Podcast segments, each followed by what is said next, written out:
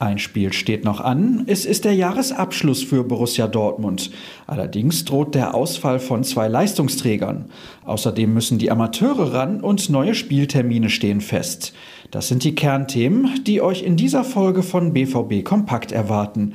Mein Name ist Sascha Staat und ich begleite euch durch die kommenden Minuten den Auftakt am Spieltag machen, so wie es zuletzt eigentlich immer der Fall war, die wichtigsten Aussagen aus der gestrigen Pressekonferenz. Mal wieder ging es am Anfang um die Personalien und es ist nichts Neues, es könnte bei Hertha BSC mal wieder zu Engpässen kommen. Marco Rose hatte nämlich keine frohe Kunde zu vermelden, mit Ausnahme eines Offensivakteurs. Toto Hazard hatte gegen Fürth einen Krampf, das sollte funktionieren.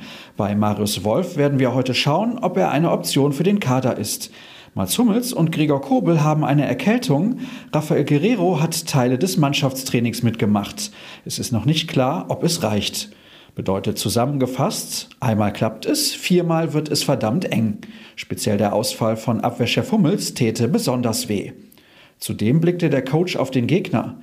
Wir sollten immer davon ausgehen, dass sie an dem Tag ihre bestmögliche Leistung bringen. Der Kader hat hohe individuelle Qualität, viele gute Fußballer.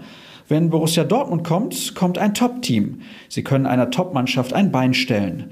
Dementsprechend müssen wir besser mit Widerständen umgehen, als wir es am Mittwoch gegen Fürth gemacht haben.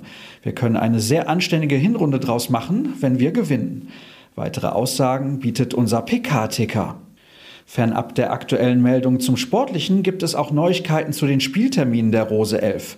Nach dem Aus in der Champions League war klar, dass die BVB-Fans mit einigen ungeliebten Ansetzungen rechnen mussten. Die DFL gab am Freitag die genauen Zeiten für die Spieltage 22 bis 27 bekannt. Insgesamt geht es um sechs Begegnungen, die allesamt sonntags stattfinden werden. Es geht in die Hauptstadt zu Union Berlin, nach Augsburg und Mainz sowie nach Köln. In Dortmund sind Mönchengladbach und Bielefeld zu Gast. Kommen wir zurück zur Partie von heute. Der Kick bei Hertha BSC wird um 18.30 Uhr angepfiffen und von Sky übertragen. Es kommentiert Wolf Fuß. Martin Groß ist als Field Reporter im Einsatz. Für die Moderation ist Sebastian Hellmann verantwortlich. Die Expertise kommt von Lothar Matthäus. Falls ihr nach einer Alternative sucht, was die Berichterstattung drumherum angeht, empfehle ich euch unsere Live-Show.